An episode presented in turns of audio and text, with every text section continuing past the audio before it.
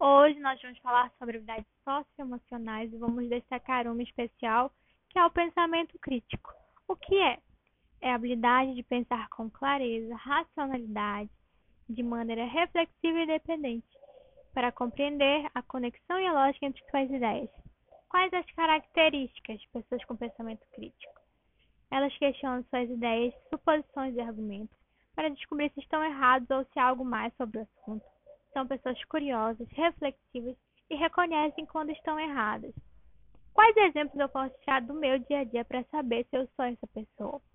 Um exemplo muito simples é: se algum responsável seu manda você fazer algo, você vai lá e acata essa ordem sem nem pensar se você deve ou não fazer isso, se isso é certo ou errado.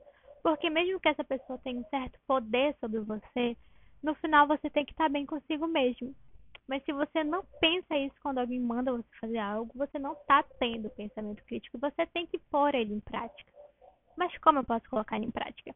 Tem um exercício muito bacana que sempre que alguém contar uma coisa para você, você fecha os olhos, pensa na sua cabeça, faz a seguinte pergunta: Quem disse isso? O que foi dito? Onde foi dito?